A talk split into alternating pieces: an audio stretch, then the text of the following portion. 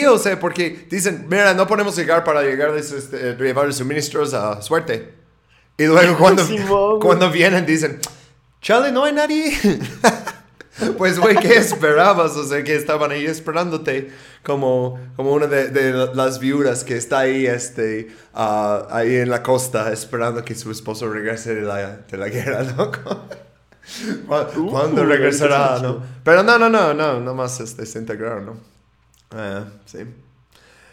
Ah, bueno, ya empecé a grabar, por cierto, deberíamos ya como presentar el podcast de nuevo. Uh, entonces, uh, bienvenidos todos a otro capítulo, el segundo capítulo, del podcast Intervenciones Gringas. Es un podcast donde contamos las historias de todas las invasiones, golpes de estados, bombardeos, etcétera, que hizo Estados Unidos para crear su imperio.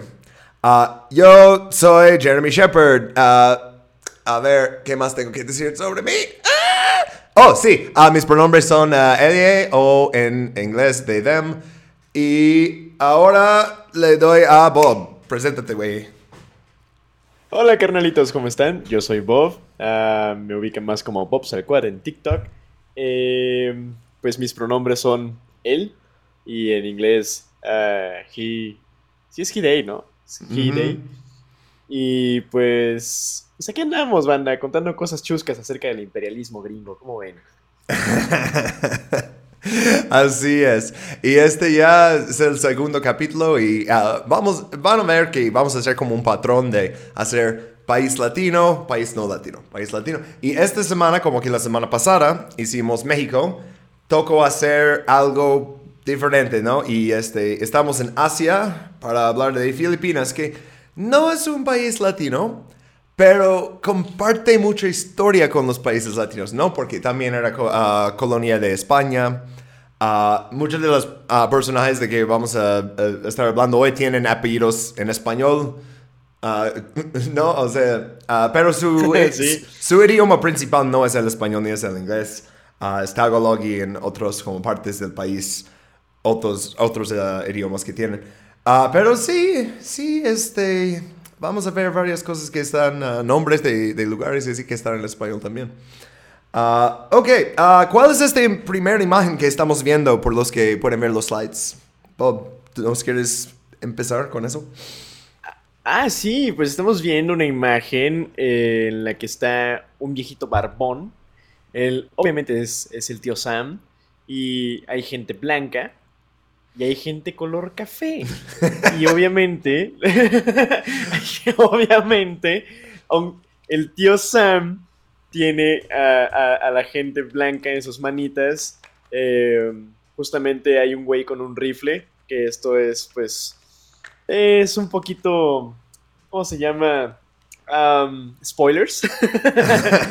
eh, Sí, pues, pues obviamente hablamos de, colonizar las Filipinas, ¿no? Aunque, bueno, este, este conflicto no empieza como un. como una. con intenciones de colonizar las Filipinas, pero acaban colonizando las Filipinas. Y está, está muy cagado eso. Sí, vamos a ver cómo cambia la opinión de ah, los líderes y del pueblo en Estados Unidos dentro de dos años. O sea, que básicamente en un año es oh, colonialismo, imperialismo, es cosa de monarquías europeas y no somos así, eso es muy malo, nosotros nos liberamos de las cadenas del, colonialismo británico y somos independientes. Y como justo después de este evento, que bueno, ahorita llegamos ahí, después de eso es, ¿sabes qué?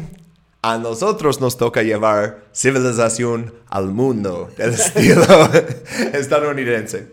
Pero bueno, vamos a hablar de eso, pero primero tenemos que hacer las noticias.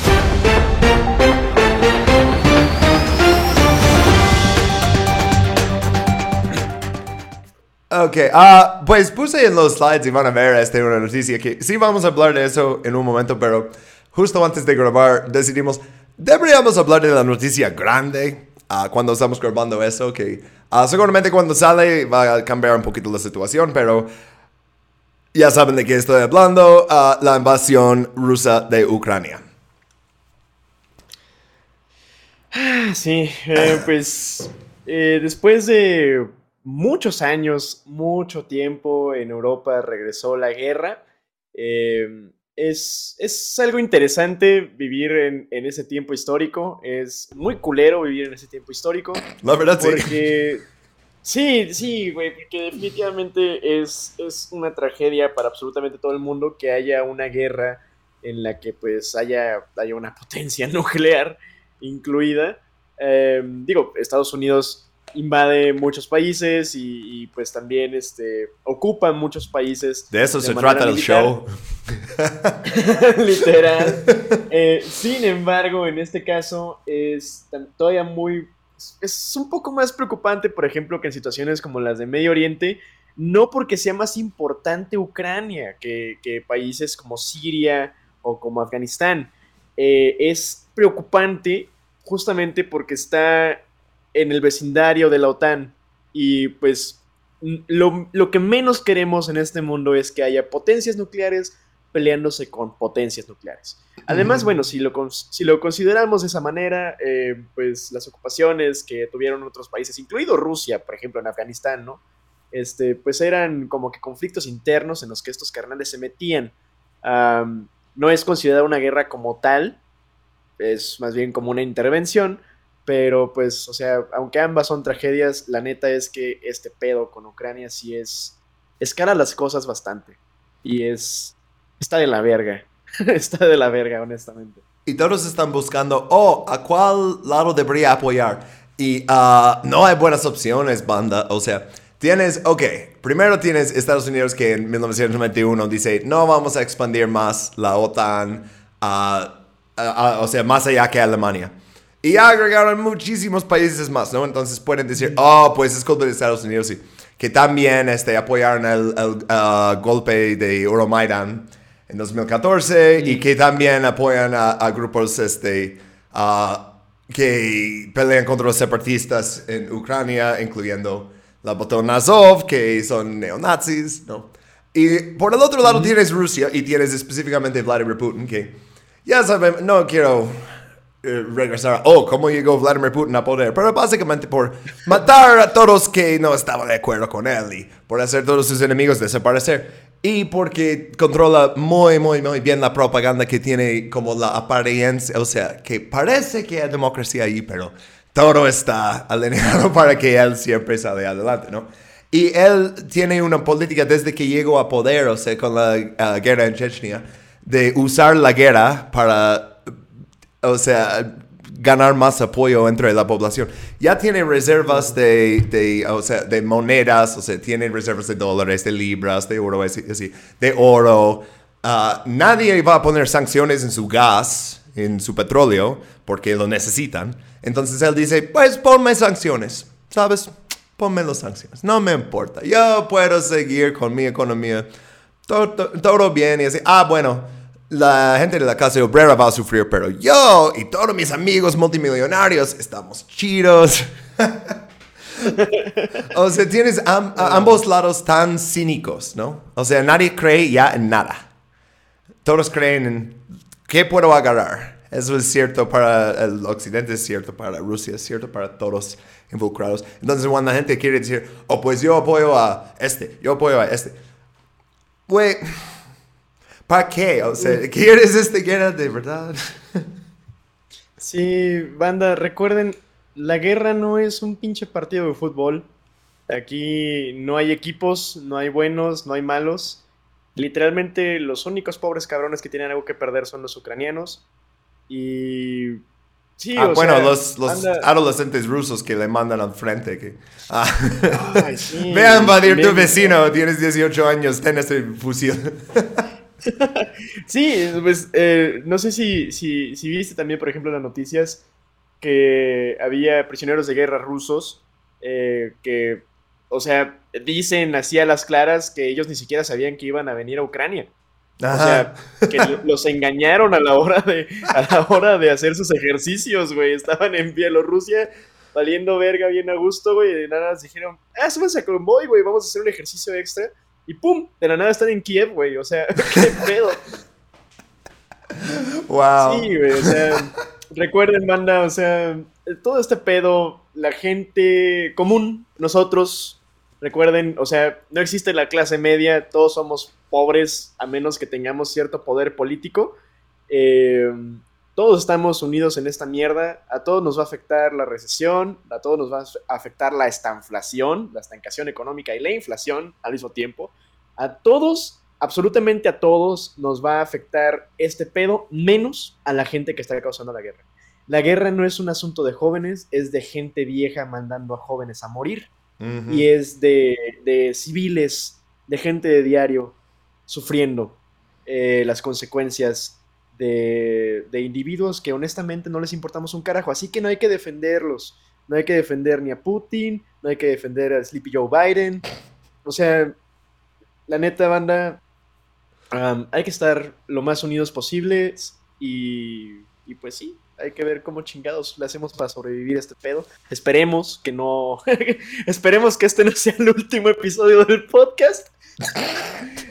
Ay, no creo. un invierno nuclear sí estaría muy cabrón. Mira, si tengo que evacuar, voy a llevar mi micrófono y lo vamos a hacer de manera este, post-apocalíptico. Ok, supongo que deberíamos hablar de la otra noticia. Ok, no voy a mm. poner la cosa. Pero sí, ah, está interesante porque los empleados de Apple uh, quieren sindicalizarse. Pero saben que Apple lee absolutamente todo que haces en tu iPhone. Entonces, ya están usando Androids, que también, si usas un Android, no es que, oh, Google no te espía. Todas las empresas te espían en cada momento, güey. Facebook, Apple, Google, no importa, todos te están espiando. YouTube. YouTube me está mandando estadísticas de dónde vives y cuánto tiempo miras. me dice, no, no, mira, mira, los en Ecuador no están terminando el video, ¿eh? Tú haces algo mal, ¿eh, Jeremy? Este, pero bueno, uh, sí, entonces tienen que usar otros teléfonos para poder sindicalizarse. Y me parece que ahorita la, atmósfera laboral, especialmente en Estados Unidos, es que ah, supuestamente hay una escasez de labor, hay mucha gente que no quiere trabajar. Pero lo que realmente está pasando es que más gente que nunca, ah, que en 100 años le interesa ah, unirse a un sindicato, porque dice, no tengo seguridad de trabajo, no tengo seguridad físico, ¿no? Que me, me, mandan a trabajar en un ambiente que la gente no usa cubrebocas, que no usa gel, que no mantiene distancia. Y, yo necesito un sindicato para protegerme de eso. Y todas las empresas grandes diciendo, no, los sindicatos, no, esos no te sirven para nada. Vamos a gastar millones y millones de dólares para prevenir que unes a uno, pero es porque no sirven. No, no sirven para nada. Ay, ¿no te encantan las mamadas que dicen los capitalistas? Siempre, ¿no? sí, güey.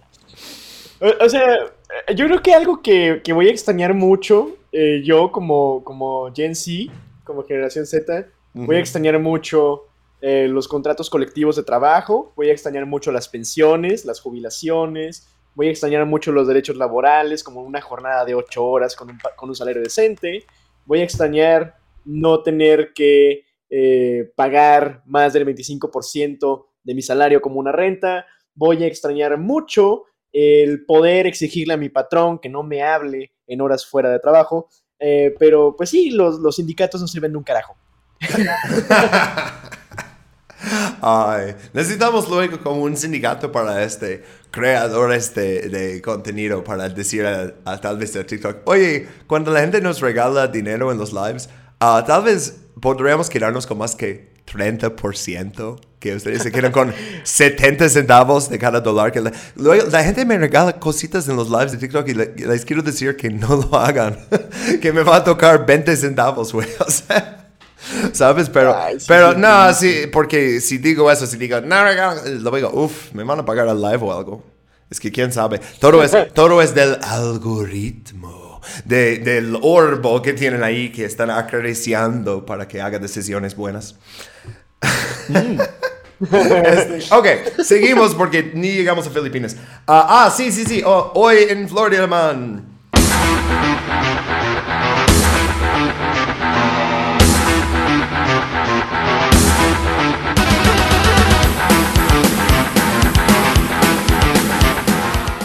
¿Qué pasó en Florida, man?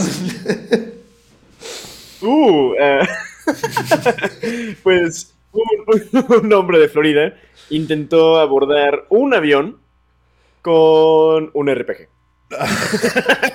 y, lo tienen en fotos y dice que lo tenía, este, no, estaba como junto, o sea, lo tenía como las piezas, pero incluso como la parte que explota y así. Y, o sea, entiendo que, ok, la gente trae armas y tal vez vas al aeropuerto y, oh, no, no puedo creerlo, este, todavía tenía, este, mi pistola y, ah, pues, pero, ¿cómo se te olvida tu RP? O sea, o, ¿qué pensó? O sea, pensó que no me van a decir nada, me van a dejar subir, es mi derecho. ¿O, qué crees que quería hacer este señor?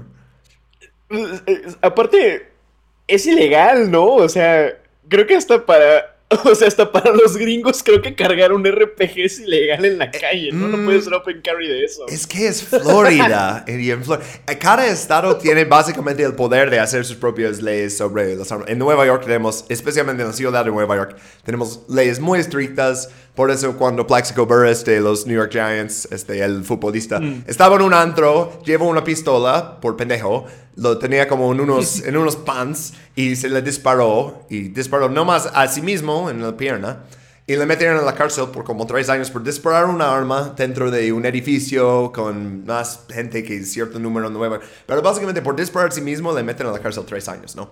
Mientras en Florida puedes entrar al aeropuerto con tu RPG. Y... ¿Te imaginas entrar así súper casual, güey? Como si fuera grande Fauto, literal, ¿no? O sea, vas caminando, güey. Y, pues dicen, ah, no, es que mira, esto ya no es Florida, es un aeropuerto, es una zona federal. Entonces, mm, perdón, pero no, es, este no. bueno, ok, ah, adelantamos con Filipinas. Y, ok, pero de hecho no con Filipinas exactamente, porque vamos a empezar con un evento que nos lleva a Filipinas. ¿Cuál es el evento, Bob? Explícanos. Eh, está bien cagado porque, o sea, fíjate, independientemente de, las intervenciones que hablemos, siempre es como que gente blanca chingándose a gente morena, güey. Entonces, de aquí brincamos, justamente de Florida, brincamos el charquito a, a Cuba. La mm. historia de Filipinas, eh, bueno, al menos de la intervención gringa en Filipinas, empieza con Cuba. Y específicamente empieza con, pues, pues con el inicio, ¿no? De la, de la guerra hispanoamericana y con la, la intervención gringa de los gringos en Cuba para liberar, o sea, en, ayuda a la guerra de independencia de los cubanos. Y esto empieza antes de la declaración de la guerra Ah, con el periodismo amarillo, ¿no? Que de hecho ese, esa frase viene de esa época porque había una caricatura que tenían en uh, New York Journal y en uh, The Herald que era Yellow, este como niño con un como ah, eh, ropita por así decirlo, amarillo, ¿no? Y entonces los decían como, oh, los periódicos amarillos porque tenían ese dibujo. Pero también tenían muchas mentiras, o sea, inventando cosas de crueldad español en, Cuba. Y sí, o sea, Cuba sí era parte del dominio del imperio español y sí había como crueldad, pero lo que hacían era pasarse muy, muy, muy de lanza con propaganda súper falsa, con ir a Nueva Jersey a grabar uh, edificios quemando y luego decir, mira cómo queman este, las casas de los cubanos en Cuba. Mira, esta grabación de Cuba es, güey, grabaste eso en Nueva Jersey. Ah, y, y, ok, eh, después uh, McKinley, que vamos a hablar bastante de McKinley en este capítulo, pero presidente en esa época, William McKinley decide mandar el ah, barco capital, este USS Maine, al puerto de Habana, ¿no? Para estar ahí como extendiendo un dedito, un tentáculo del pulpo, ¿no? Para decir, mira, aquí ah, estamos con ese... Ah, es que por cierto, ya tenemos el logotipo, es un pulpito. Entonces hay que hacer referencia a eso constantemente. Pero bueno, ok. Uh, McKinley entonces decide, ok, voy a mandar el main ahí. ¿Y qué pasa? Como, a ver, creo que tengo más adelante las fechas, pero muy poco después de que lo manda ahí, ¿Qué, ¿Qué pasó con ese barco? Está cagado porque justamente, pues, eh, bueno, cabe mencionar incluso que McKinley no era, pues, pro extensión, ¿no? No era pro guerra. al, principio, ¿no? Pues como, como todos, tal vez vivió lo suficiente como para haberse convertido en el, en el villano de la historia, pero pues sí, ¿no? McKinley manda el Maine para proteger los intereses de los estadounidenses en, en Cuba y para, según eso, como hacer una misión de, de, de, rescate, ¿no? Como lo están haciendo ahorita, repatriando gente de Ucrania, pues se iban a hacer una misión de rescate de, de americanos y eh, muy posiblemente explotó la caldera del Maine o chocó con alguna mina que ya estaba puesta antes, o sea, que era de las defensas de, La Habana. No tenemos idea, pero obviamente la prensa amarillista, haciendo lo que mejor sabe hacer, eh, se aventó un incrementín y dijo que los españoles habían hundido intencionalmente el Maine. Si pasó o no pasó, en realidad no lo sabemos, pero lo que sabemos es que esa mentira en los periódicos, eh, pues pues llevó a un, a un conflicto, a un, a un, sangriento conflicto. Y ahí es cuando entra también pues nuestro amigo, nuestro amigo Roosevelt, ¿no? Sí, este, está cañón. De hecho, voy a pasar este slide porque aquí tengo el de McKinley que tiene lo que está buscando. Que sí, ok. McKinley, vamos a dar un timeline ¿no? de McKinley. McKinley toma el poder en 1897. En marzo, en, esa época las elecciones eran en noviembre y luego el toma de poder hasta marzo. Luego lo cambiaron hasta enero, pero toma el poder en marzo y dice, ah, en su discurso de cómo aceptar la oficina, dice, no queremos guerras de conquista. Debemos evitar la tentación de la agresión territorial. Ok. Interesante, McKinley. Uh, 1898, no era Clinton, era McKinley. Este, bueno, uh, la guerra con España, hablamos de eso, ¿no? Y Hearst, William Randolph Hearst, el periodista, quiere una guerra y Teddy Roosevelt también. Teddy Roosevelt en esta época es la subsecretaria de la Marina.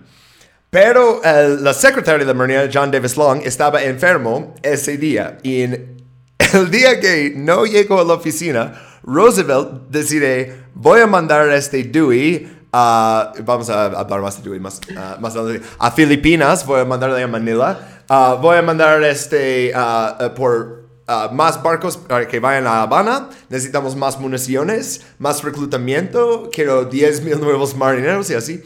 el secretario de la Marina regresa el siguiente día y dice, Uh, es una cita de él. En mi corta ausencia, Roosevelt estuvo muy cerca de provocar una explosión mayor que la ocurrida en el Maine. O sea, este güey se pasó tanto. O sea, el presidente está, no queremos una guerra. El secretario de la Marina, no queremos guerra. Y él, güey, están enfermos, yo voy a hacer todo, todo, todo, todo. y luego dice, yo no quiero ser subsecretario de la Marina, yo quiero hacer una unidad de caballería y tomar muchas fotos y videos de cómo yo, el vaquero, conquisté solamente con mi pistola todo Cuba. No. bigote. sí, sí, o sea, e, este fue su, su chance para hacer toda una imagen para sí mismo, para el país, de, de, todo eso, ¿no? O sea, sí, sí, sí, aquí estamos. Este slide tú preparaste, entonces te voy a dejar seguir hablando de Roosevelt y todo eso que hizo. Sí, no manches, porque está cagado cuando, cuando va al main, o sea, todavía McKinley tiene como que esta postura medio conservadora, ¿no? Como de, güey, pues la neta, o sea, no sabemos qué pedo, hay que hacer una investigación, a ver qué chingados. Y Roosevelt es como, pues no, güey, hay que, partirle la madre a los españoles, pero en fa, güey, o sea, ahorita, en caliente. Y, y sí, güey, o sea, literalmente Roosevelt hace todo el movimiento. O sea, más vale pedir perdón que pedir permiso y con su, con su precioso bigote y, sus ositos este, de felpa, manda, eh, sí, a, George Dewey, que, estaba, creo que estaba en, un puerto de China en ese momento, ¿no? Le manda el cable, güey, dice, ¿qué onda, carnal? Lánzate a Filipinas en FA, parte de la madre de los españoles, y de este lado, en Cuba, me voy a, me voy a hacer mi unidad de caballería, los Rough Riders, y me voy a me voy a pasar de bonito tomándome, la, tomándome fotos, unas piñas coladas ahí en las playas de Cuba. En realidad creo que no hizo, no hizo muchas peleas, güey. Su unidad pues en realidad era como, era como de reconocimiento, ¿no? Si mal no recuerdo. Eh, sí, y pues, aparte la gran batalla que ganaron y así, eran 8.000 estadounidenses contra una fuerza de como 500 este, españoles. Entonces era básicamente una matanza. Y como que los rodearon y les atacan y era luego, oh, pues tenían más españoles que nosotros, pero mira, ¿qué? O sea, y, por cierto, todas las grabaciones que existen de Teddy Roosevelt's Rough Riders y así, los grabaron después de la guerra. Ah, antes de... Oh. los grabaron un año después, cuando ya todos iban a ir a sus casas. Dicen, no, no, no, no, mira, necesitamos sacar cámaras y, y este, como hacer la batalla de, de, de eso de nuevo. Padrísimo, güey. no manches, güey. O sea, literalmente como, como los TikTokers que dicen que hablan ruso, güey, y no hablan nada, güey. Pues sí. Mentir para convivir, güey. Entonces, uh, ok, llegamos ahora más como a lo que pasa en Filipinas, ¿no? Uh, y, ok, uh, vamos a hablar de la primera batalla. Bueno, la batalla... Es que batalla de Manila, cuando decimos esas palabras juntas, nos metemos en problemas porque vamos a hablar de como cuatro diferentes batallas de Manila. sí. Este, pero el primero que era la, la batalla falsa de Manila. Uh, nombre interesante, ¿no? Uh, Bob, ¿nos quieres decir un poquito más de este? Padrísimo, güey, padrísimo. Porque hace cuenta, eh, empieza chidísimo este pedo, güey. Aquí es cuando se empieza a poner interesante. Porque, bueno, en Cuba pasó todo el cagadero, sacan a los españoles y la chingada. Bueno, creo que todavía siguen peleando, no está, no está terminado el asunto. Pero llega George Dewey a, a Filipinas llega al puerto de Manila y tiene como que una, una cita con, con Aguinaldo, ¿no? Con Emilio Aguinaldo, que es una de las personas que, vamos a empezar a mencionar un poquito más durante mm. este, este, show. Pero tiene como que una, una conferencia con los líderes revolucionarios de, de Filipinas y se ponen de acuerdo, ¿no? Dicen, no, güey, pues mira, la neta te voy a hacer el paro, güey, te voy a aliviar ahorita bien duro, no te preocupes, este, te vamos, a, vamos a echar el paro, ¿no? Pero, por otro lado, también el mismo Dewey va a, se, junta con, con el gobernador general eh, de las Filipinas, que no me acuerdo exactamente el nombre, creo que era Basilio. Una Agustín. Basilio, Agustín. Simón, es, es, un hombre con un bigote magnífico que parece como si fuera una flecha para arriba. La verdad, sí. O sea, estoy, muy contento que, que, este, pusiste su foto también en, este slide, porque si, eh, si lo ves en YouTube, sí deberías ver este. Eh, los bigotes de, de, del final del siglo XIX están, pero excelentes. Uh. Sí, güey, no manches, neta es el, es el, el top, güey, de, del cabello facial, güey. Porque no manches, neta, su bigote van a, o sea, neta, los que se lo están viendo en YouTube, o sea, un deleite ese bigote, parece una flechita. pero, bueno. A ver, ¿qué hizo entonces? Um, va, va, Dewey, se junta con Basilio. Eh, Basilio ya también había tenido sus pláticas con, con Emilio Aguinaldo y ya habían quedado, güey. O sea, Basilio ya estaba hasta la madre, dice, güey, o sea, ya, esto ya duró mucho tiempo, está muriendo mucha gente, ya, ya, les voy a firmar pues la rendición a España y la chingada. Y pues me voy a pelar de aquí, güey. O sea, honestamente no quiero guerra, güey. O sea, dice, ya, ya estoy muy cansado. Ya sé que voy a valer madres. Ya llegaron los gringos a las costas. O sea, ya estoy, ya, está perdido, güey. Ya, ¿para qué? Y eh, el, bueno, no, no, me acuerdo qué figura es exactamente, pero es el, si no mal no recuerdo, es el Congreso de Indias también.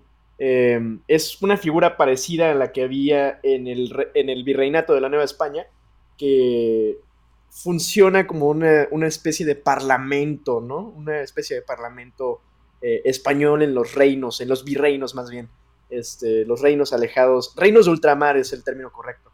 Em, pues se dan cuenta estas personas del el Consejo General de Indias, esa madre, se dan cuenta las personas del Consejo General de Indias, lo destituyen y traen al, general Fermín Jáudenes. Jáudenes, siendo el maldito racista que era, se pone de acuerdo con Dewey y le dice, mira carnal, y, cito, le dice, güey, mira, me vale madres, o sea, ya, ya sé que esto ya se perdió, bueno, no, no estoy citando eso, eso, eso, o sea, ahorita les, cito, les digo la cita, pero dice, güey, mira, me vale madre, esta madre ya se perdió, o sea, ya, ya valió verga. Em, pero mira, y cito, prefiero rendirme ante gente blanca antes que rendirme ante los filipinos. Y, pues sí, o sea, incluso se, refería al gran héroe de la, de la revolución, eh, bueno, de la independencia eh, filipina, el general Emilio Aguinaldo, como no más que un niño de la calle.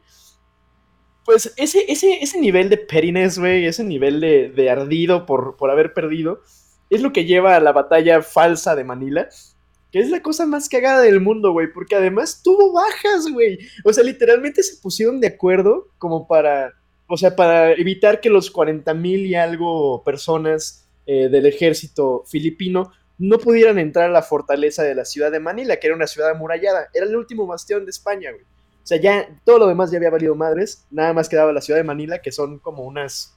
¿Qué te parece, güey? Unas 16 cuadras, una madre así. Intramuros, sí, ese. Ajá, pero está murallada, ¿no? Entonces dicen, güey, pues vamos a mantener del lado, eh, del lado contrario a los filipinos para que no entren a hacer una masacre con los pocos españoles que quedan. Y los gringos van a tomar eh, pues los, el último golpe, ¿no? Es como, como cuando en Star Wars llega, llega Lando Calrissian, güey, en el último, en el último momento y pues ya destruyen la estrella de la muerte y todo ese pedo, ¿no? Así literalmente llegan los gringos a Manila, güey.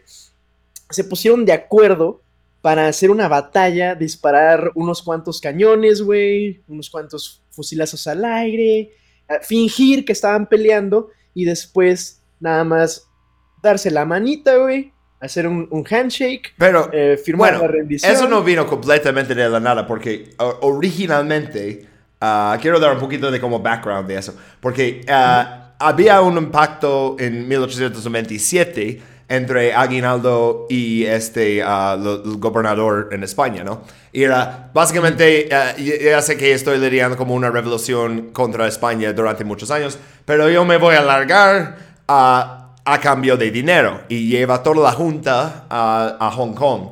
Y dicen ahí, ok, vamos a usar este dinero para comprar más armas de fuego y municiones y luego vamos a regresar. ¿no? Y cuando ah, empieza la guerra entre Estados Unidos y España, Estados Unidos luego, luego les habla y dice, regresan, este, les llevamos para que ustedes terminen como su guerra de independencia y al final nosotros llegamos a como terminar todo el tratado, ¿no? Y entonces esto era básicamente como el plan de los dos desde el principio. Lo que pasó que cambiaron las cosas es lo que dice, lo que dice y puse, puse, un meme aquí como, como este, ah, bueno, supongo que ese meme va a ser solo para YouTube porque la verdad no sé explicar bien este exactamente que puse, pero es, es Anakin y Padme como los españoles ya se retiraron de Manila y los filipinos tomaron su capital y luego nomás como falta la bandera estadounidense y Padme está todo decepcionado, ¿no? Uh, sí, ok, uh, entonces tenemos uh, primero, uh, pero es, eh, esto es, es que ya me voy a confundir batallas de Manila, porque primero cuando llegaron, ok, primero de mayo 1898, eso es la que llegan Ah, no está una armada española, muchos barcos viejos que tienen cañones que no tienen mucho rango y fuerza. Tomaron cinco horas para hundir todos los barcos españoles en la bahía, literal todos. Solo un uh, marino este, estadounidense muere en la batalla.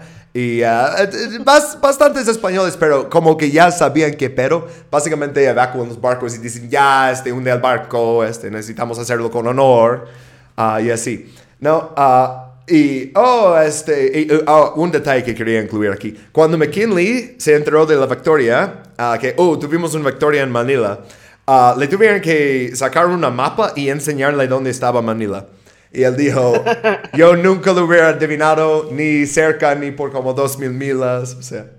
Y, uh, y pues sí, pero el asunto que pasó con Manila después era, ok, ya tenemos el control, vamos a bloquear bloquear todo el puerto. Ya nadie más puede entrar.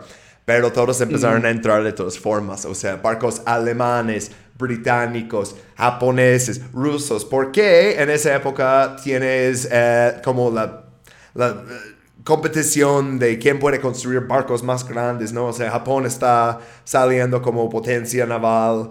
Este, Estados Unidos ve todo el Pacífico como este es nuestro oportunidad para tener un imperio, ¿no? Con Hawái como el centro de eso, pero luego con Filipinas y Manila como más, ¿no? Entonces, sí se ponen de acuerdo, pero las cosas no van exactamente como piensan. Y luego tenemos la batalla de Manila, pero ya la que pasa en 1899. Son muchos. y esto ya es cuando empieza la guerra bien entre Estados Unidos y Filipinas. O sea, oh, deberíamos ser amigos, ¿no? Quitamos nuestros amos coloniales. Um, pero no.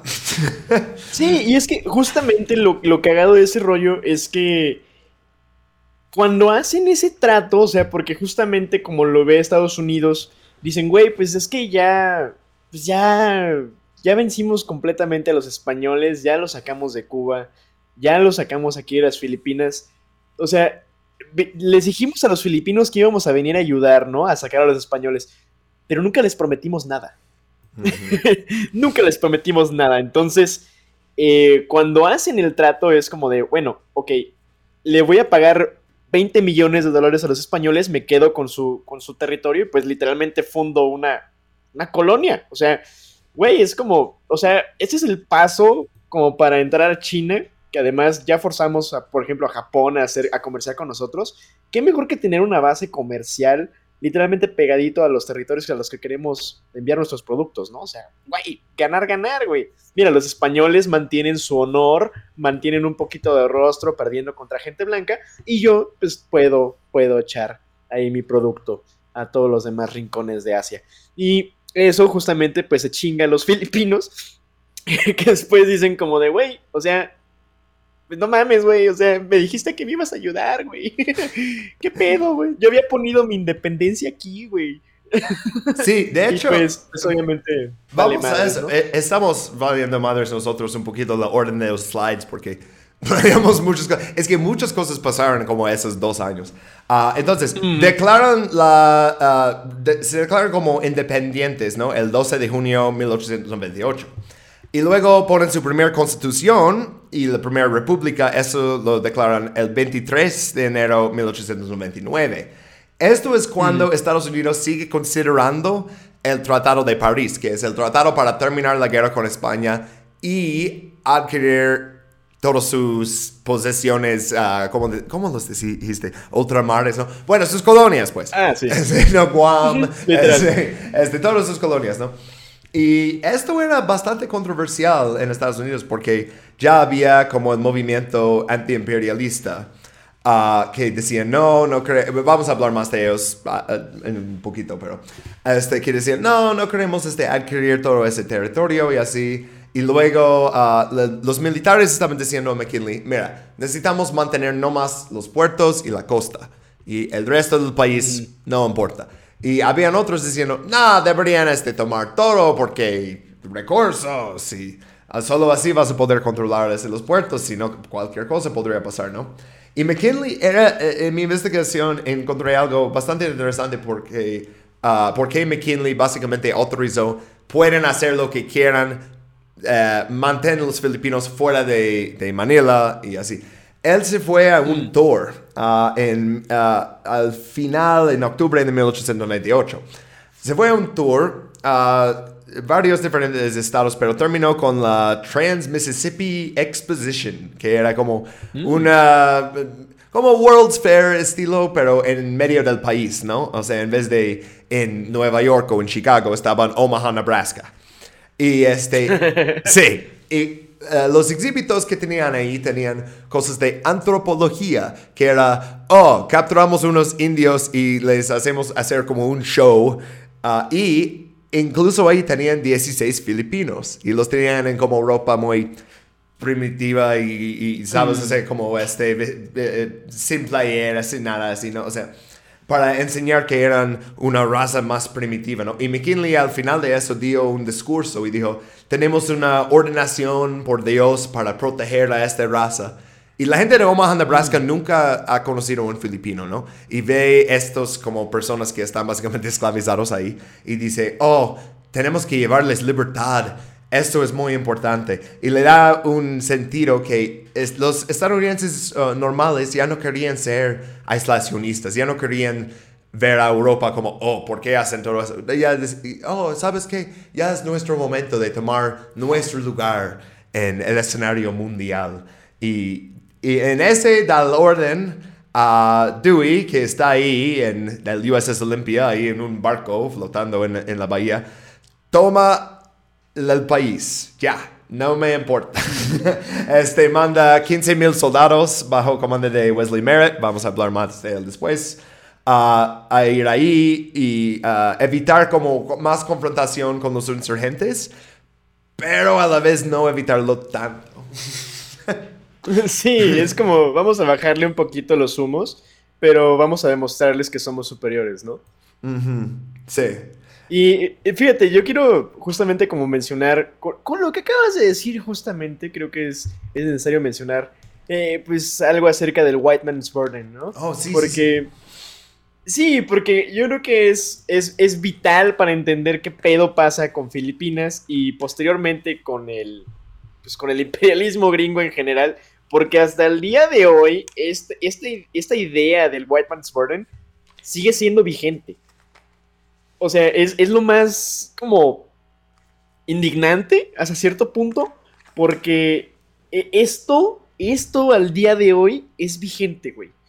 Em, ahí, por ejemplo, lo que estamos viendo en, la diapositiva ahorita es a McKinley, justamente, ah, bañando a, un, a un niño, quote unquote, eh, entrecomillado, un niño filipino. Em, el anuncio dice el primer baño del, filipino. Y pues, pues está... Eh, es, algo bastante, bastante racista. Obviamente tiene que ver con esta idea de supremacía blanca, de que los, los, hombres blancos van a, van a poder, eh, justamente por un mandado de Dios, enseñar y traer civilización. Es uno de los problemas que pasó también durante la colonia española, eh, la idea del hermano menor, por ejemplo, eso es muy, muy, muy, muy eh, internalizado en México.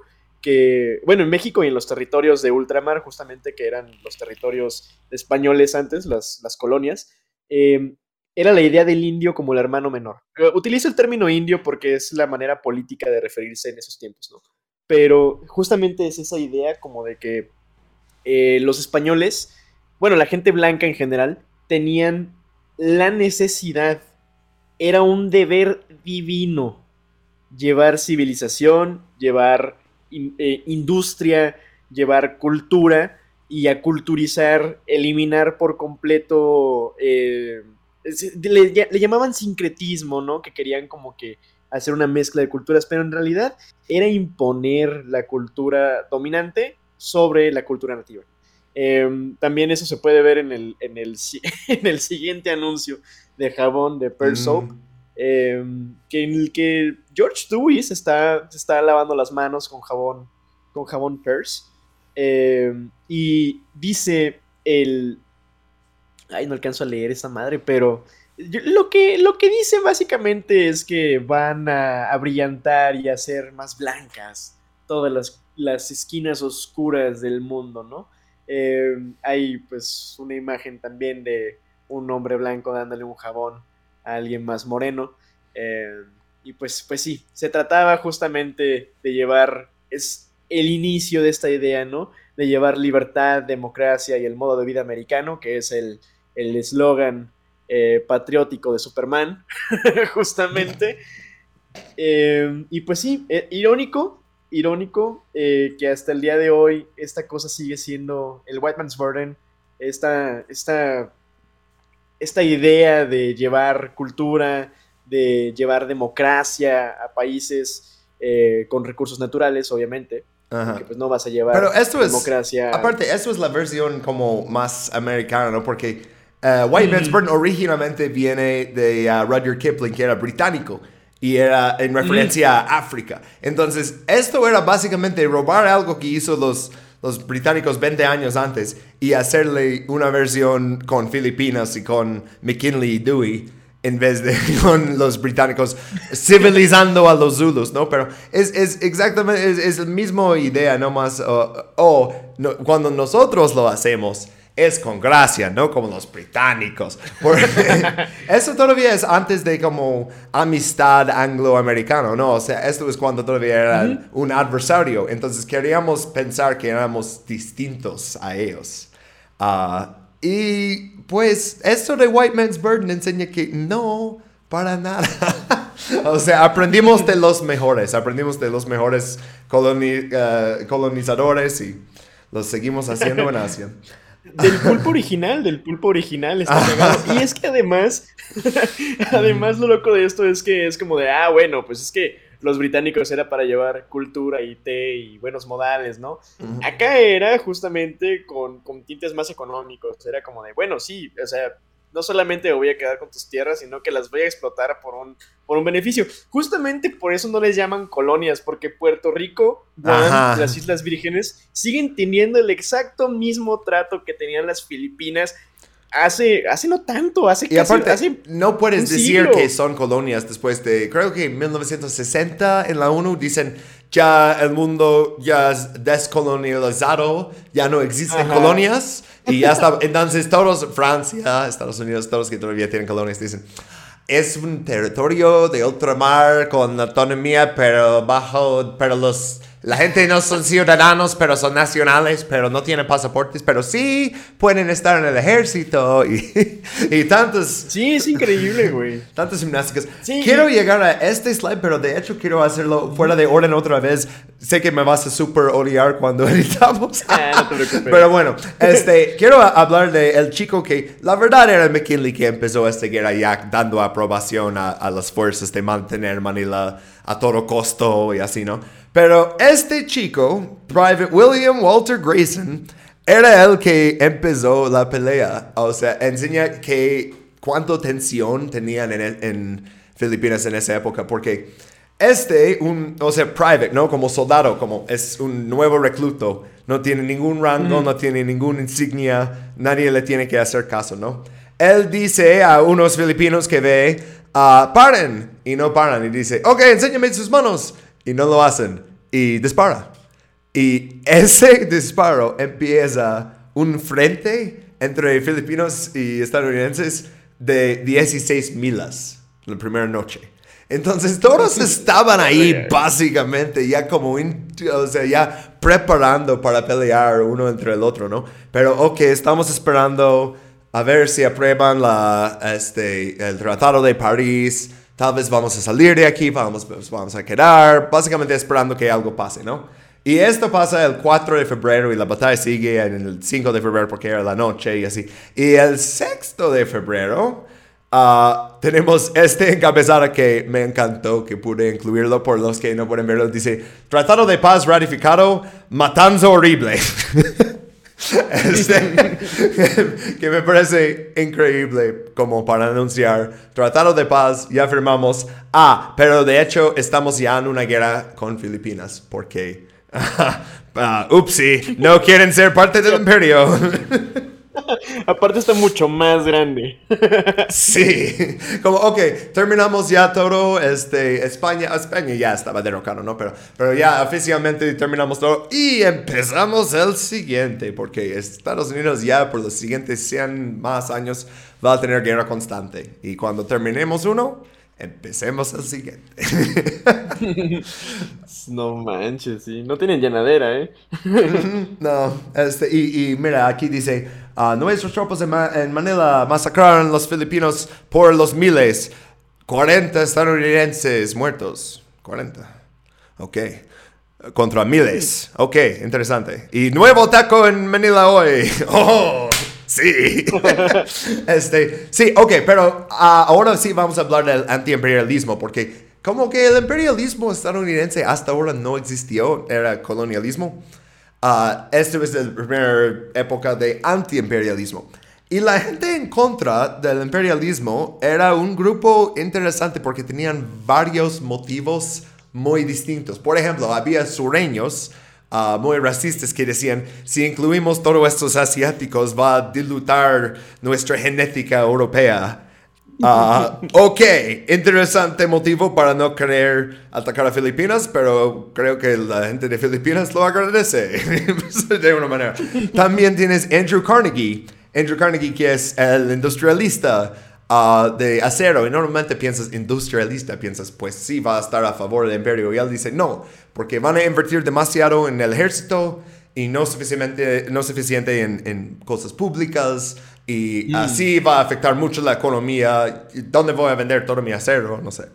Ah, sí, tienes también Mark Twain en contra del imperialismo, haciendo muchas ah, declaraciones fuertes contra la guerra. Primero, la guerra en Cuba y la guerra en Filipinas. Y este es el novelista que escribió Huckleberry Finn, Tom Sawyer. Tienes William James, que era un psicólogo y un filósofo, era uno de los primeras personas en dar un curso de psicología. David Starr Jordan él, era el presidente de Stanford University. Entonces tienes gente de, intelectuales, ¿no? Pero también tienes labor. Tienes Samuel Gompers, que es el fundador de AFL, la Federación Estadounidense del Trabajo. Tienes George S. Batwell, quien era secretaria de la, de la uh, ¿cómo dices? Treasury. Treasuría. Es como sí, tesorería. tesorería, tesorería. Ah, ok, bueno. no debería escribir notas en inglés, la verdad. Pero entonces tienes labor, tienes la, tesorería, tienes intelectuales, tienes, uh, o tienes este uh, uh, W.E.B. Du Bois, que es el activista negro y es fundador del NAACP. O sea, tienes un grupo de personas en contra de eso que normalmente no estarían muy de acuerdo. Pero todos ven este conflicto en Filipinas y dicen, no, se pasó. Sí, no, y eso que mencionabas, por ejemplo, de, de las cuestiones antiimperialistas por racismo, eh, es, es, interesante porque también, eh, eso creo que, no me acuerdo si lo mencionamos en el podcast pasado, eh, por ejemplo, también van a, vayan a ver el podcast pasado, sí. porque... Sí, está muy interesante porque se debate también si deberíamos o sea, sí, bueno, sí deberíamos, mira nomás, ya estoy imperializándome, güey. Pero los estadounidenses se preguntan si deberían, pues también anexar a México, güey. En algún momento también se lo, se lo preguntan con Cuba, pero es como, güey, o sea, ¿de veras queremos como que juntarnos con gente morena? O sea, sí queremos eso, güey. Por eso es que también Puerto Rico y Guam, al día de hoy, son territorios no incorporados, güey. Justamente porque es como de, bueno, es que me gustan tus tierras, me gusta venir aquí de vacaciones, me gusta pues, eh, sembrar plátanos aquí, ¿sabes? Está chido, güey. Pero es que no me caes bien tú, güey. No me caes bien porque, porque eres café, güey, ¿sabes? O sea, la neta, Todas las cosas en tu casa me parecen excelentes, menos tú. Sí, pero como que ya no tengo a dónde sacarte. Mm, ¿Qué hago? Oye, ah, no tienes trabajo en tu isla, ¿verdad? ¿Quieres ser un soldado? ¿Quieres ir a Irak? o sea, la, cantidad de gente de, de, Guam y de Puerto Rico, de, de, esos lugares, que luego va y son soldados y, marineros y así, es, es, ridículo. Es porque eso es el trabajo que hay. Si vives en Guam, ¿qué hay? Hay la base militar. ya. oh, hay un Home Depot ahora. pusieron, un Walmart también. Ah, ok, vamos a, leer una cita de Mark Twain porque ah, este güey es es una figura complicada, ¿eh? O sea, no a decir, oh, este güey está por encima del racismo. Nah, para nada. Pero, pero eh, bueno, él dice, me parece que deberíamos tener el placer y el deber de liberar a estos pueblos y dejar que se ocupen de sus propias cuestiones internas a su manera. Por eso soy antiimperialista. Me opongo a que el águila ponga sus garras en cualquier otra tierra. Y me gusta que para él es una águila y no este, un pulpo. Está bien. Pero sí, dice, ok, los liberamos de España. Chido. Ya, regresa a tu país. ¿no? Básicamente es lo que está diciendo. Ya los liberamos, me parece bien eso. Ah, ya no nos quedamos, porque eso era la, cosa más controversial. Que, ok, ya están libres, pero tenemos que pelear una guerra contra ellos por control de su país. ¿Y qué interés tenemos ahí? No sé, o sea, obviamente había intereses económicos, pero es como, eh, fíjate, hasta eso es como que la postura un poquito más elevada, ¿no? Más como de ser un hombre medio decente. Como de, güey, o sea, pues la neta está chido tener feria, pero pues carnal, o sea, mm, vamos a... Suena como algo muy racional, ¿no? O sea, güey, vamos a arriesgar tantas vidas estadounidenses. Vamos a gastar tantos recursos en matar a un montón de gente que quiere ser libre, güey. Vamos a impedir la, democracia, o bueno, o sea, los procesos democráticos de, de, gente en un pueblo soberano, nomás por cuestiones económicas, y luego es como que McKinley atrás, sí, sí lo vamos a hacer. ok, entonces, ahora seguimos con lo que pasó durante la guerra. Ok, entonces 1899, la mayoría de la pelea que vamos a ver está en Luzón, que es como la isla más grande de Filipinas y está en el norte. Y ahí está, este, pues la mayoría de los lugares de que vamos a hablar. Ah, luego vamos a hablar un poquito de las otras islas Visayas y Samar, pero sí, empezamos en Luzón porque básicamente Aguinaldo está corriendo y tiene que mover el capital varias veces para como evitar a los estadounidenses. Hmm. Fui por agua y tuve que bajar las escaleras y ahora estoy como... Eh, ya se siente que es, tengo más que 30 años. bueno, este, y él también, porque él estaba, ah, uno de los sorteos más dramáticos es 31 de marzo de 1829, o sea, como mm, dos meses después de que empieza la guerra, ¿no?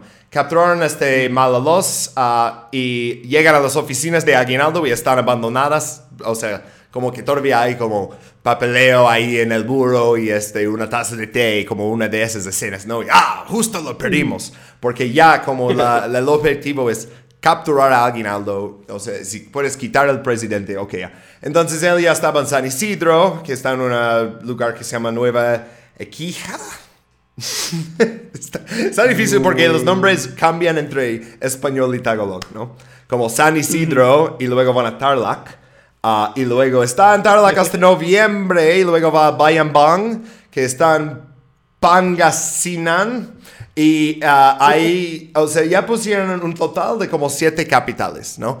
Y al final Aguinaldo dice, ¿sabes qué? Eso no va a funcionar, porque donde sea que yo declare mi capital, van a atacar con todo ahí y no vamos a poder. Entonces vamos a empezar una guerra de guerrillas en las montañas.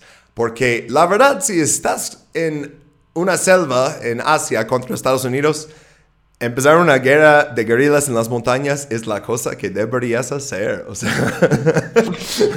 ya lo vimos en Vietnam, ¿no? siempre. Sí, Y aparte, ya puedes este, empezar como una batalla muy larga, ¿no? Y, y, contar con que no tiene paciencia. No tiene paciencia en Estados Unidos que sus hermanos, sus esposos están tanto tiempo en la guerra. Este, ya no van a querer, ¿no? Y ah, pues, ¿qué pasó? Ah, unos crímenes de la guerra pasaron. Porque ah, a un ejército grande, tradicional, no les gusta que pueden es, que ponerles una emboscada y desaparecer. Y esto es lo que pasó en Balangiga, que era... Esto ya es eh, un poquito después en la guerra, pero o sea, básicamente la guerra de guerrillas sigue sin muchas batallas grandes, sin como mucho territorio cambiado, ¿no? No más como que empiezan a poner campos de concentración, empiezan a evacuar pueblos y decir, oh, este pueblo apoya a los rebeldes, entonces vamos a, hacerles un masacre, ¿no? Y pues en de, 28 eh, de septiembre de 1901 eh, eh, ponen una emboscada y matan a 48 soldados del uh, novena infantry. Este, uh, entonces decidieron hacer una retaliación muy dura. Y el general, a ver, tengo su foto aquí. ¿Dónde está ese güey? Ah, no, ¿sabes qué? Decidí borrar su foto de la presentación. ¡Ah! Bueno, lo tenía. lo tenía ahí. Este, este güey dice, no quiero prisioneros. Ah, quiero que maten y quemen. Y cuando más maten y quemen, más me gustará. El interior de Samar debe convertirse en un páramo allante y matan un estimado 2.500 personas cualquier ah, eh, hombre, digo, pero niño con más de 10 años, ah, mujeres, ah, viejitos, todos. y esto es cuando también este, hay más oposición a la guerra entre ciudadanos en Estados Unidos y también en su propio ejército. tenemos una foto aquí de los Buffalo Soldiers, de los regimientos negros que eran segregados, no podían servir con blancos, pero tenían oficiales blancos. Entonces, hazte cuenta que tiene 600 ah, soldados negros y todos los oficiales son blancos, ordenándoles ah, cosas, diciéndoles cosas racistas y horribles, y diciendo las mismas cosas racistas y hasta los mismos nombres racistas a los filipinos. Eh, y los filipinos vieron eso y dijeron, oye, los negros no quieren estar aquí les tratan horrible y empezaron a difundir como propaganda que decía, uh, ven a cambiar de lado con nosotros y te damos este, posiciones de poder y respeto y, y así. Y varios lo hicieron, güey. Fue una buena decisión, la verdad. Bueno, para algunos, para los que les atraparon, no. O sea... Eso sí. Porque en México teníamos eso también, ¿no? O sea, que hablamos la semana pasada sobre a los irlandeses que decidieron cambiar de lado porque dicen, yo tengo más en común con los mexicanos que tengo con los gringos, voy con los mexicanos. Era lo mismo con, eh, eh, ah, con los negros, ¿no? Pero no tenían como tantas historias de... Y luego vivían en Filipinas en paz y libertad muchos años después. Eso no pasó en este caso. Por ejemplo, uno de ellos, Private David Fagan, él le decían el capitán insurrecto Ah, y le pusieron un precio de 600 dólares ah, por su cabeza. Y 600 dólares en esa época vale 20 mil dólares hoy, un poquito más, 20 mil 82. O sea, como 400. Ah, como. Mm, puedes poner la mitad de tu casa de Infonavit como enganche y lo demás pagas mensualidades bien baratas. o sea. Sí, güey, sería como medio departamento del Infonavit sin pedos. Ajá, sí. Sí, o sea, la verdad es, es, un buen premio. Y este, un filipino que luego cambió de banda para Estados Unidos porque dijo, ah, mi país va a perder y yo quiero ese dinero, les llevo su cabeza y pues les pagó. Oh. Ajá, entonces para él no, no le fue tan chido la verdad. Sí, pues es que, es que justamente creo que el pedo, eh, por ejemplo, porque México, eh, México sí resiste hasta cierto punto, pues incluso pues recupera su soberanía, ¿no? Pero es que el pedo es que en Filipinas sí perdieron y perdieron cabrón, güey, o sea, perdieron duro, güey. Porque es que las masacres, sí hay que decirlo, güey, no manches. Fueron aproximadamente están los estimados en que fue entre un cuarto de millón y un millón doscientos mil filipinos muertos, güey. O sea, y si estamos hablando de mujeres, de niños, de ancianos, de soldados también regulares. O sea, se fueron de manera indiscriminada, güey. Hubo campos de concentración, hubo la neta es que, güey, neta, no sé cómo le hacemos tanto de pedo con la Segunda Guerra Mundial. Si han pasado cosas igual de ojetes y más veces, más veces con los Estados Unidos, güey. Ay, sí. Ay, pero... No hemos ni, ni, empezado a hablar de Inglaterra, güey. ¿Qué, ¿Qué, pedo, güey? Podríamos hacer, o sea, quién sabe, tal vez más adelante sacamos intervenciones británicas, porque eso podría ser otro podcast de 350 partes. Este, fácil. Uh, ok, pero bueno, uh, regresando a Filipinas, ¿qué está pasando durante toda la guerra uh, de guerrillas? Porque Estados Unidos a la vez, ok, ya no tiene esas batallas grandes, pero puede clamar un poquito que ya podemos empezar la transición entre eh, como gobernancia militar y civil. Y eso es lo que empieza a mm. hacer ah, en 1900. Ah, pero luego vamos a hablar de este, Arthur MacArthur. ¿Qué, nombre? Arthur MacArthur Jr. Entonces, había un Arthur MacArthur primero. Bueno, y luego, ¿sabes qué? Otro dato interesante eh, es el, el, padre de Douglas MacArthur, el general en Filipinas en la Segunda Guerra Mundial, pero eso es, eso es al final del podcast, más, más tarde. Bueno, este en marzo de 1901, él ah, lanza el raid para capturar Aguinaldo, pero antes de eso, está... Ah, spoilers un poquito, quería decir eso por después. Antes, antes de eso, está con su campaña de ejecutar campesinos, a tomar su cosecha de arroz, mandarles a nuevos pueblos y dar roles en el gobierno a los eh, élites ¿no? de la sociedad filipino a, cambio de apoyar a Estados Unidos. Y hace un partido que se llama el Partido Federal, Federal Party, ¿no? Y eh, mm. él justo antes de que intenta este, capturar a Aguinaldo, que eso es Básicamente la cosa que le hizo muy famoso, porque, uh, spoilers, uh, lo logró. Pero primero habla con como el primer primer ministro de Filipinas. Lo decían el cerebro de la revolución, es uh, Apolinario Mabini. Y Mabini estaba como más accesible en, en esa época. Y le dice, Ok, uh, si tú apoyas el Partido Federal y luego, no sé, si convences a Aguinaldo ahí en el bosque escondiendo, que él también lo apoye, ya ustedes dos pueden como quedarse en el poder sin problemas, este, hacemos un tratado tú y yo, va, va como parecer que, uh, ustedes nos vencieron, pero ya, ya sabes, ¿no? Y uh, Mabini dice, no, uh, entonces le exilio a Guam. Eh, es la primera vez en la vida de Mabini que se fue de Filipinas y se fue en un barco estadounidense bajo guardia para ir a Guam como prisionero. Y ahora MacArthur puede cambiar su atención a Aguinaldo.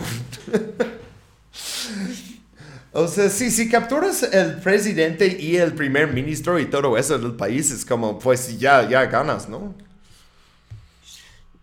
Sí, más, más, o menos, más o menos, porque, pues digo, siempre va a haber, va a haber otras cabezas, ¿no? Es, digo, ojalá fuera tan fácil, porque si no, pues ya, ya hubiera terminado la guerra contra el narco, que también eso va a ser para otras intervenciones.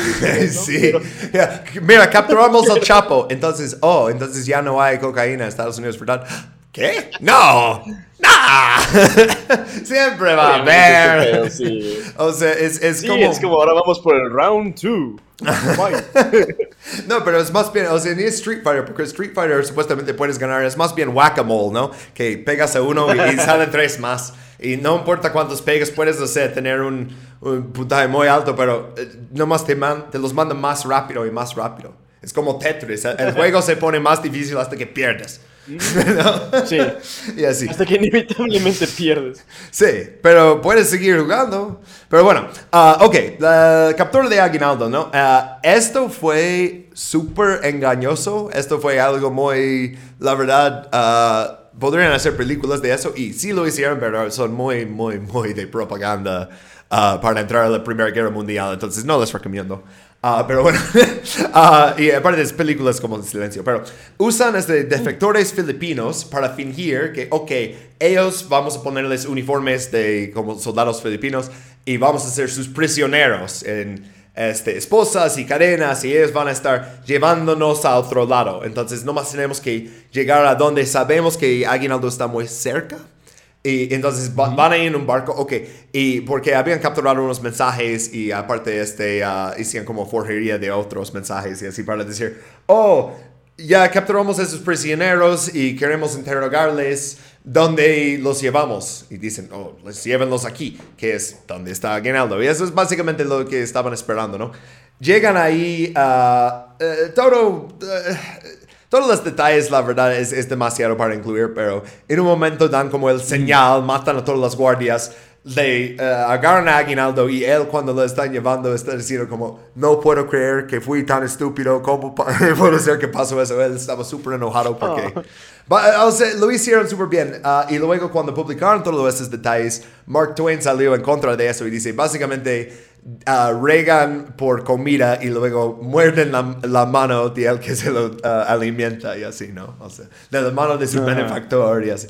Porque era, era una cosa súper engañosa de, de, cómo la atraparon, muy en contra de las normas de guerra que todavía... Eh, eh, eso es una época que cuando los submarinos querían uh, hundir un barco, primero tenían que señalarles y decirles, oh, evacúen todos los, los marineros.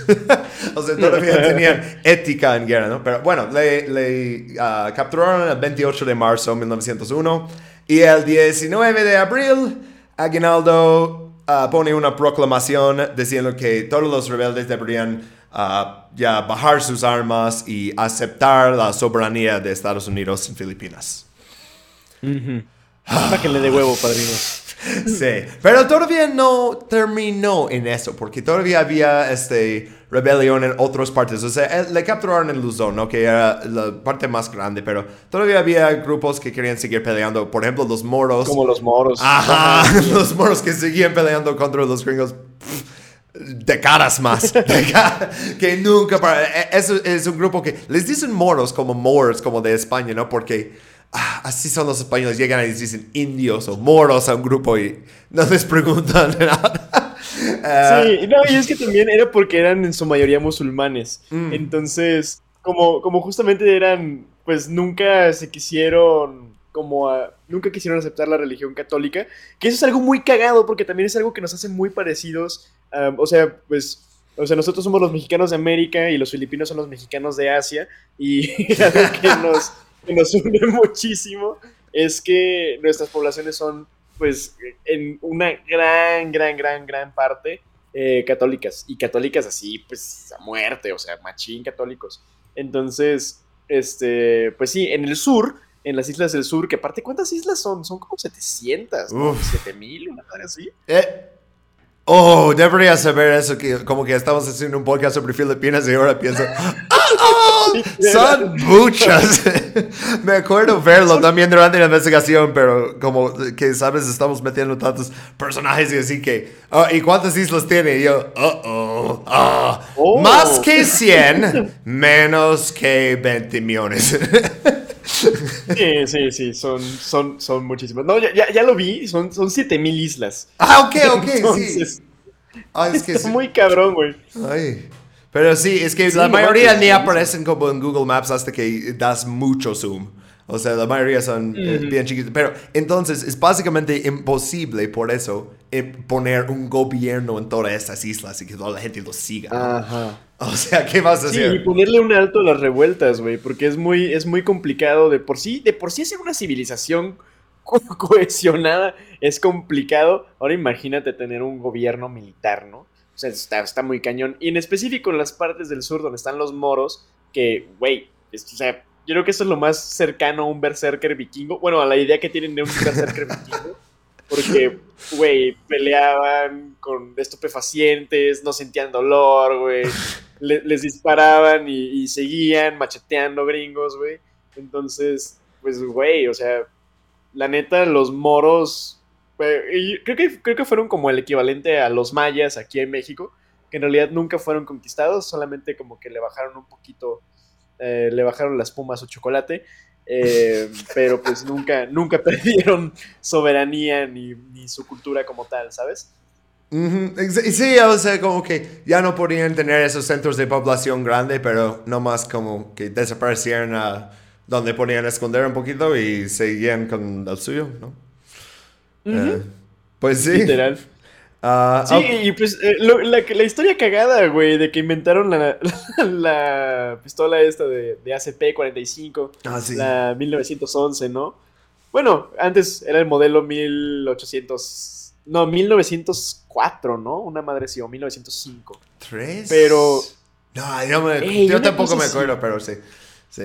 Pero la icónica, la icónica 1911, la pistola normal que sale en el, en el, en el Carlos Duri, en el COD, este, la pistolita de siempre, esa madre icónica de la Primera Guerra, de la, bueno, sí, de la Primera y de la Segunda Guerra Mundial, eh, se inventa justamente para detener para detener a los moros, porque eh, eran, eran difíciles de, matar. Entonces, eh, el calibre 45, el ACP-45, eh, les daba poco más de poder. Era como si llevaras un revólver, pero semiautomático y, y con cargador, ¿no? Entonces, mucho más rápido también de recargar en la selva en condiciones culeras. y un arma, pues, pues bastante confiable, ¿no? Qué culero que tiene que existir. Una bala. Qué culero que tiene que existir la guerra. Sí, pero ya era una bala para un moro. O sea, ya no era. Yeah. Ah, Me pareció un buen momento para usar ese. Este, pero sí. Ah, a ver, ah, supongo que deberíamos hablar un poquito de, de cómo civil y cómo cambia de, de guerra a ya paz, ¿no? Porque Teddy Roosevelt declara, ah, oh, el 4 de julio, oh, imagina eso, que el día de independencia, y él ya quiere como ganar, ¿no? Declara que la insurrección filipina ya oficialmente ya terminó. Eso no era completamente cierto, ¿no? Pero, ok, ya ponemos como empezar la transición. Ah, ok, y tenían eh, el, un acto de Philippine Organic Act, o como el acto orgánico, que decían, ok, vamos a dejar que tengan una asamblea eh, y elecciones y así libres. Después de que cumplan con los siguientes requisitos. este, uh, número uno, este, necesitamos este, que terminen las hostilidades. Ok, supuestamente eso ya. Necesitamos que hagan este, una, un census. Uh, ¿Cómo es census? Los chicos que tocan tu puerta y así, ¿no? Uh, sí, sí, el censo de, de población. El censo de población. Sí, y necesitan este, dos años de paz y recognición de la autoridad de Estados Unidos uh, después de el, censo. Entonces necesitan dos años de paz y que nos reconocen de autoridad y así. Entonces, mm. ok, terminan las hostilidades en 1902, pero no pueden formar un gobierno por cinco años más. La primera vez que logran formar un gobierno es uh, 16 de octubre de 1907. Uh, y durante ese tiempo, primero tenían William Howard Taft como gobernador, él luego era presidente. Uh, yo quería incluir en eso, que es el único presidente que se quedó atrapado en una tina de baño. Y lo busqué y resulta que, resulta que no es cierto.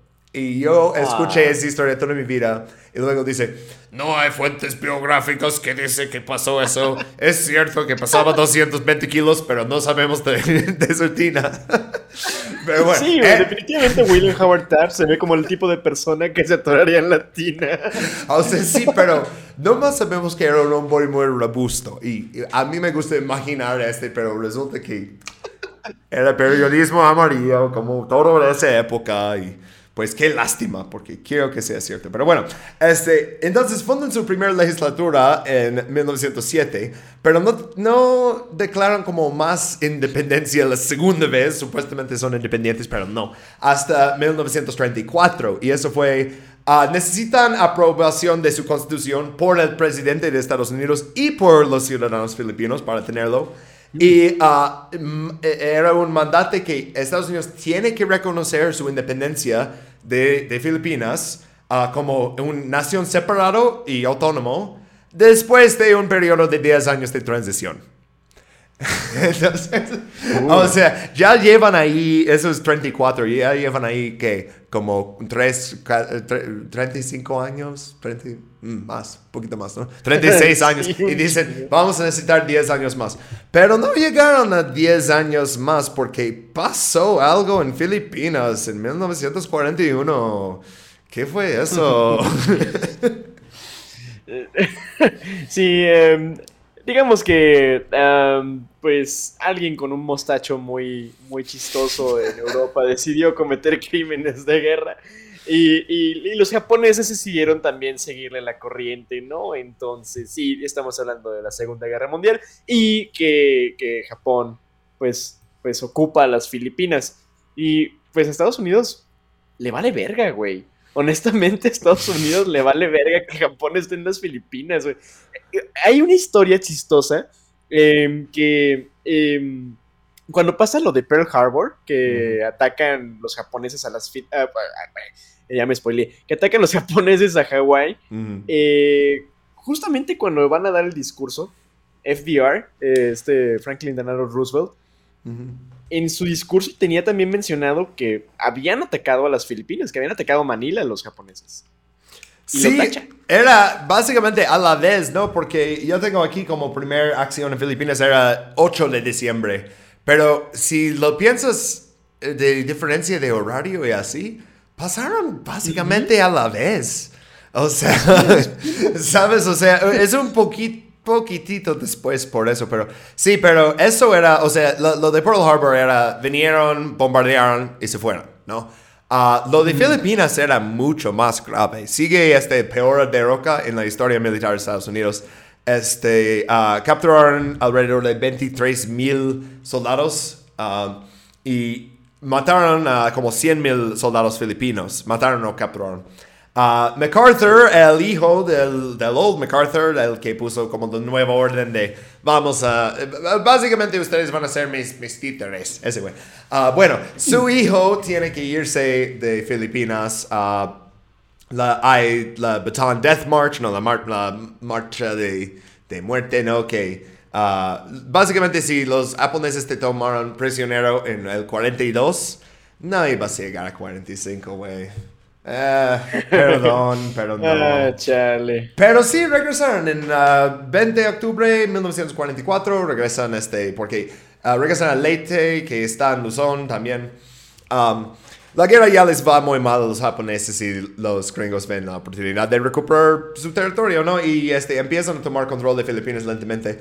No voy a hablar mucho de la Segunda Guerra Mundial aquí, pero eh, lo que me parece interesante de eso es que tenían que seguir peleando japoneses ahí en una capacidad u otra por muchos años más porque los soldados japoneses, como dices, eh, están en tantas islas, están en la selva y no creen que el, el emperador se rindió, no lo cree. Dice, mm. estamos aquí hasta que ganemos o hasta que morimos. Y vienen y dicen, oye, soldados japoneses que están escondidos, ya pueden salir, ya se rindieron, ven, estamos este, como seguro médico.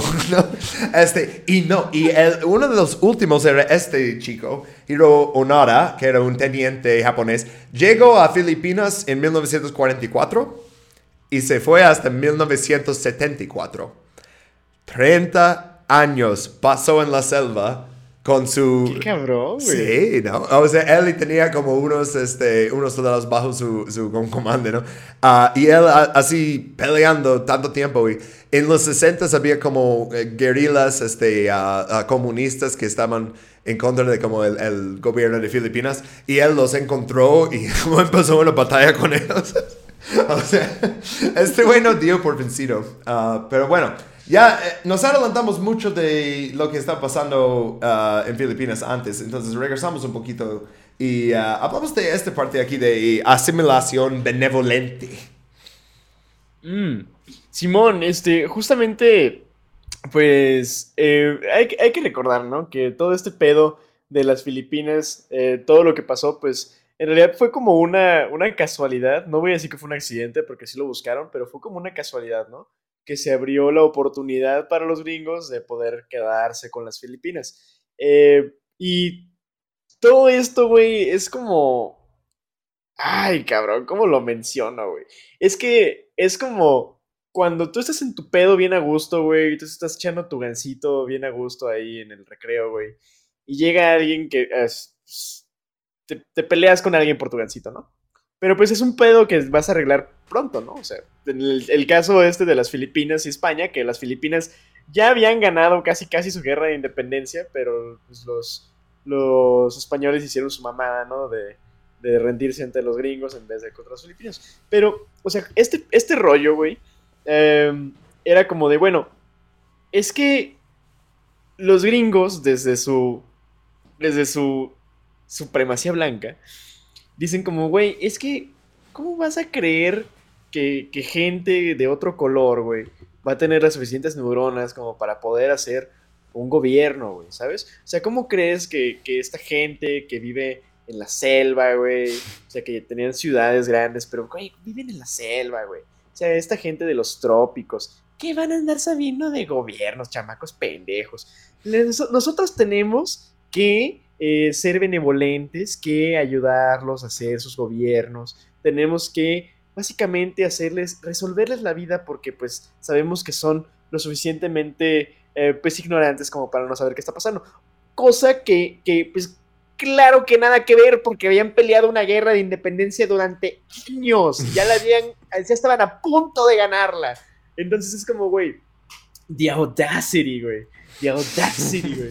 De haber decidido, güey, como de que, mm, no, eh, sí, mira, tu independencia, tu proyecto de nación, eh, no me gusta, güey. Es que como que le hace falta el ingrediente especial, ¿sabes? Como que le hace falta un poquito de supremacía blanca, de colonia. Y, pues sí, esa asimilación benevolente de las, de las Filipinas eh, es pues eh, parte completamente del racismo y es una base fundamental del imperialismo gringo. Eh, es, una, es una parte fundamental del imperialismo eurocentrista. Entonces, así, bajo esos estatutos, es con los que se rigen después otras guerras. Y es como si fuera bueno, no sé si te ha pasado, Jeremy, que alguna vez te haya regañado como que alguna señora o alguna viejita blanca, güey. Eh, de esas señoras como de que, no, es que, es que no puedes patinar aquí. O, eh, no, es que, es que estás haciendo mucho ruido. Oh, sí. en mi colonia, en, en mi colonia en Nueva York, había muchas señoras así. O sea, incluso que no querían que, o sea, en el parque de perros, que mi perro, que es un perito de este, la, ¿cómo se llama? De la SPCA, ¿no? Es de que se acerque a su perito de dos mil dólares. Este, sí, o sea, que la gente luego se pone racista, incluso no con la gente, pero con sus perros. Sí, güey, o sea, es como de que justamente. Oye, pero para, para, sí, para regresar a Filipinas antes que nos distraemos demasiado, este, justo lo que estabas diciendo de, oh, sí, independencia, pero como a mi a mi manera, ¿no? Porque, ok, ya cuando lograron independencia, independencia, independencia, no la independencia falsa ni la independencia media falsa, no, pero ya independencia de verdad, 1946. Entonces ya después de la guerra. Ah, y bueno, ¿por qué Estados Unidos les dio eso? Uh, pues todavía tenían este, docenas de bases militares ahí y unos muy grandes. Uh, también este, su independencia tenía la aprobación de la legislatura en el Congreso con actas que metieron, como el Bell Trade Act, el acta de Tratado de Bell, ¿no? Que uh, los, los cuotas de eh, importaciones y así pueden controlar en Filipinas uh, desde Estados Unidos. Entonces, uh. ustedes no pueden poner tarifas contra esos productos y tienen que comprarlos a cierto precio y tienen que vendernos cosas a cierto precio. Ah, y, oh, y que eh, eh, ciudadanos de Estados Unidos y corporaciones tendrían acceso igual a minerales, bosques y otros recursos naturales de Filipinas. Esto fue la declaración bajo el Congreso. Ah, Literal, son independientes, pero tienen que seguir dando los recursos y dejamos todas las bases militares ahí y uh, sí, tienen que pagar por el privilegio de su independencia. Y este, le pusieron 4 de julio ah, ah, eh, como su día de independencia.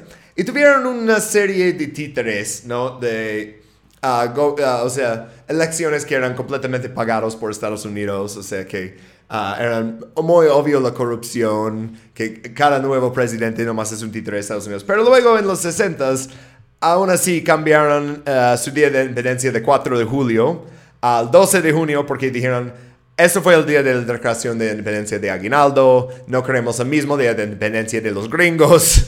ya es mm. suficiente. Ah, y luego llega a poder este señor que, ¿sabes como que siempre decimos, ah, pero el PRI robó más? Pues este güey es el que robó más. Este señor, uh, His Excellency Ferdinand Marcos, Ah, tiene la distinción, él y su esposa están en el registro ah, de, ah, mundial de Guinness, ¿no? Guinness World Records, de la familia de políticos que robó más dinero de un estado. Porque robó entre 5 mil y 10 mil millones de dólares de Filipinas. durante... Ajá. en 19 años, estaba desde 65 hasta 86. Y luego, ah, ah, y todas las cosas típicas de un dictador apoyado por Estados Unidos, anticomunista, mucha violencia, desaparición de gente que está en contra de su imperio, uh, y asesina a sus rivales, nunca deja que nadie más como se pone en su contra, pero por ser anticomunista, Estados Unidos le sigue apoyando, por no violar todas las cosas de la constitución de, oh, tenemos este acceso exclusivo a tus recursos naturales y todo eso. Y luego en 86 uh, empezaron una revolución contra de él que se llama The People Power Revolution, como la revolución de, de gente poder. Está, es un buen nombre. Y uh, él habla con Ronald Reagan y Ronald Reagan dice, hay que hacer un corte limpio. y se va a Hawaii a estar exiliado con todo su dinero robado. Y uh, no pasa nada contra él. Pero luego el gobierno que se pusieron después dijeron, ¿sabes qué? Estados Unidos ya no quiero tus bases militares aquí, estás aquí 100 años. Y este, ah, bueno, no todos, uh, todavía hay bases militares ahí, pero cerraron el- la base naval Subic, que era en Zambales, Filipinas, era el, el más grande uh, base ex- como uh, de alta mar que tenían. ¿Extranjera? Sí, extranjera. Este, y uh, pues sí, ya transferido al control filipino en 1992, pero no puse muchas cosas en este sobre migración filipino, ni uh, todo lo que uh, pasa hoy, con- uh, hoy en día con empresas gringas en Filipinas, pero básicamente cabe decir que este colonialismo que vimos en este capítulo sigue hoy en día de varias maneras y siguen intentando quitar el control gringo y no es fácil. Severo, sí, pero fíjate, una, una de las de las este, venganzas que cometieron los filipinos hacia todo este imperialismo es que, no sé si sabías, que en. Filipinas no se respeta el derecho, el copyright de Estados Unidos. ¿En serio? O sea, ¿cómo? Te lo juro, güey. Sí, güey, o sea, los filipinos le, le dijeron, güey, ¿sabes qué? Estados Unidos, métetela, güey. El día que salga, el día que salga Avengers, güey, en el perro cine, te va a valer verga y lo voy a pasar en la tele abierta. ¿Cómo? ¿En serio? Li- Literalmente el día que salió Avengers, güey, lo podías ver en la tele abierta de Filipinas, güey. Y, o sea, ¿lo pusieron, ¿lo pusieron doblaje o lo pusieron este, subtítulos? O... Ah, está. está Imagínate que lo, o lo están doblando como ah, en vivo, ¿no? Imagínate. Como si fuera traducción así de la ONU, ¿no? Ajá, sí. No, pero sí, o sea, eh, o sea, hacen traducción de todas esas películas para, para danes, ¿no? Pero no lo hacen para Tagalog. por, por supuesto que no, que Mm. lean. no. Güey. Bueno. No, y sí. lo cagado, lo cagado de eso es que, pues sí, güey, o sea, también por eso hay un chingo de sitios de piratería que están como que fundados en Filipinas por lo mismo, güey. Entonces es como de que, ah, sí, estuviste 100 años en mi isla, güey. Vete a la verga, no voy a, no voy a respetar tus derechos de autor, güey. Pues me parece lo mínimo que pueden hacer, ¿no? O sea, y, y, o sea, Estados Unidos tal vez te, te podría invadir por no dejar que tenga su base carbonera o no dejar que usas su país para invasión de otro país o, o- o muchas cosas, ¿no? Pero no creo que invaden directamente porque, oye, robaste los Avengers.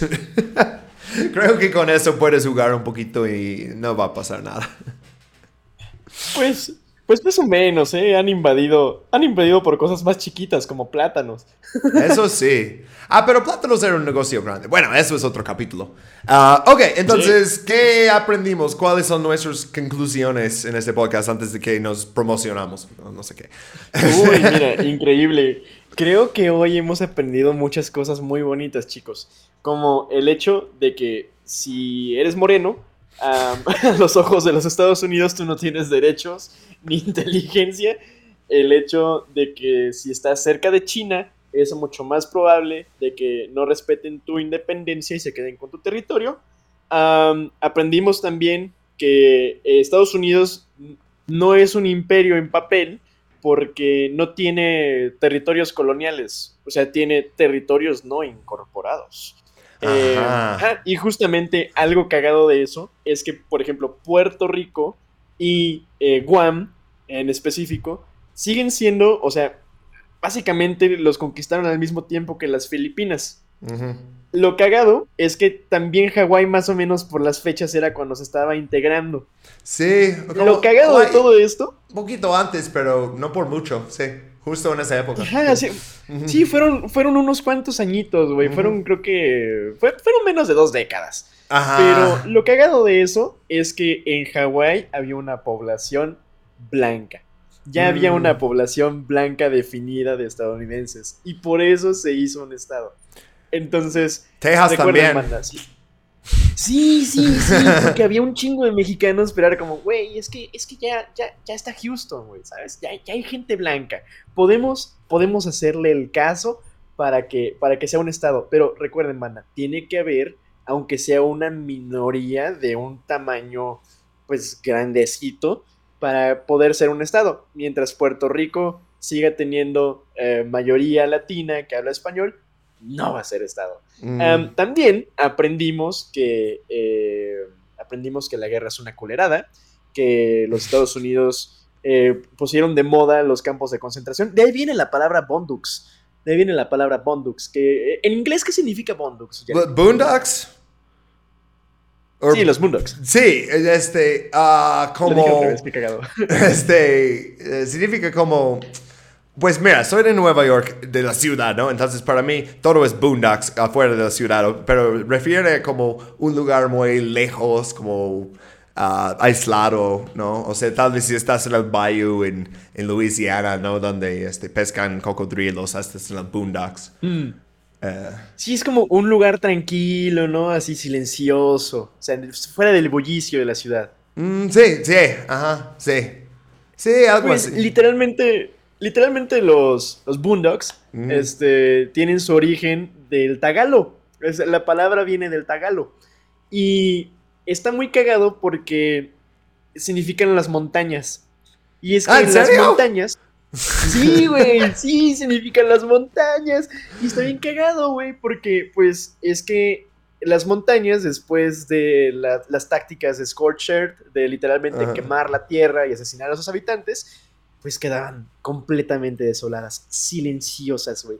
Y es que, eh, pues, todos los territorios que estaban cerca de campos de concentración, donde los eh, gringos cometieron atrocidades eh, inimaginables, pues justamente quedaban completamente desolados, vacíos, silenciosos. Entonces Siendo aprendimos, sí, Ah. a convirtiéndose literalmente en boondocks. Wow. Entonces, banda, aprendimos, aprendimos sobre, sí, aprendimos sobre, sobre genocidios. Yo aprendí también que si declaras independencia, pero necesitas que un una potencia extranjera apruebe tu constitución y mantenga ciertos intereses y así, entonces no tienes independencia y vas a tener que declarar la independencia otra vez como 10 años más adelante y luego van a hacer lo mismo y ya no vas a saber cuál día es tu día de independencia y güey, deja de decirle independencia hasta que lo tengas pero esto está difícil si eres un país sobreexplotado. O sea, es como lo que dice Michael Parenti de,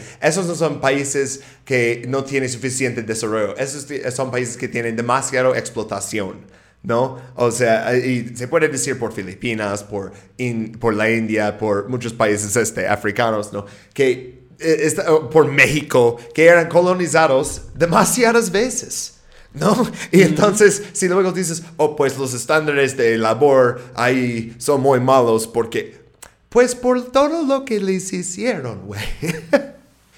o sea, mirando toda esa historia, mirando, o sea, los, los títeres que, que robaron dinero después, o sea, la colonización de España, de Estados Unidos, de Japón, que viene, comete unos tantos crímenes de la guerra, se va y lo regresa a Estados Unidos. o sea, pasó eh, lo mismo en Vietnam, ¿no? Esos países en, en eh, el sur de Asia que les, les fue tan mal. Sí, sí, recuerden, banda, la neta es que am, pues el pobre no es pobre porque quiere, el pobre es pobre porque de seguro alguien blanco... Porque robaron su abuelo y su bisabuelo y metieron su tartabuelo en un campo de concentración.